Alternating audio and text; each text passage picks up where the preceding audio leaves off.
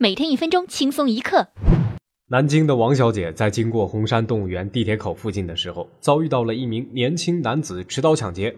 王小姐交出了身上的五百元钱，没想到男子嫌钱少，竟然要求王小姐当场用支付宝转账。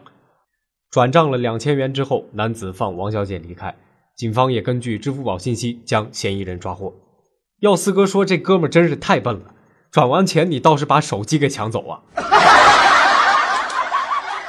某银行柜员因为经常点钞票没洗手而感染上了性病，所以说这个经验非常重要。四哥每次数钱之前呢，都需要蘸点唾沫星子，因为唾液有消炎作用。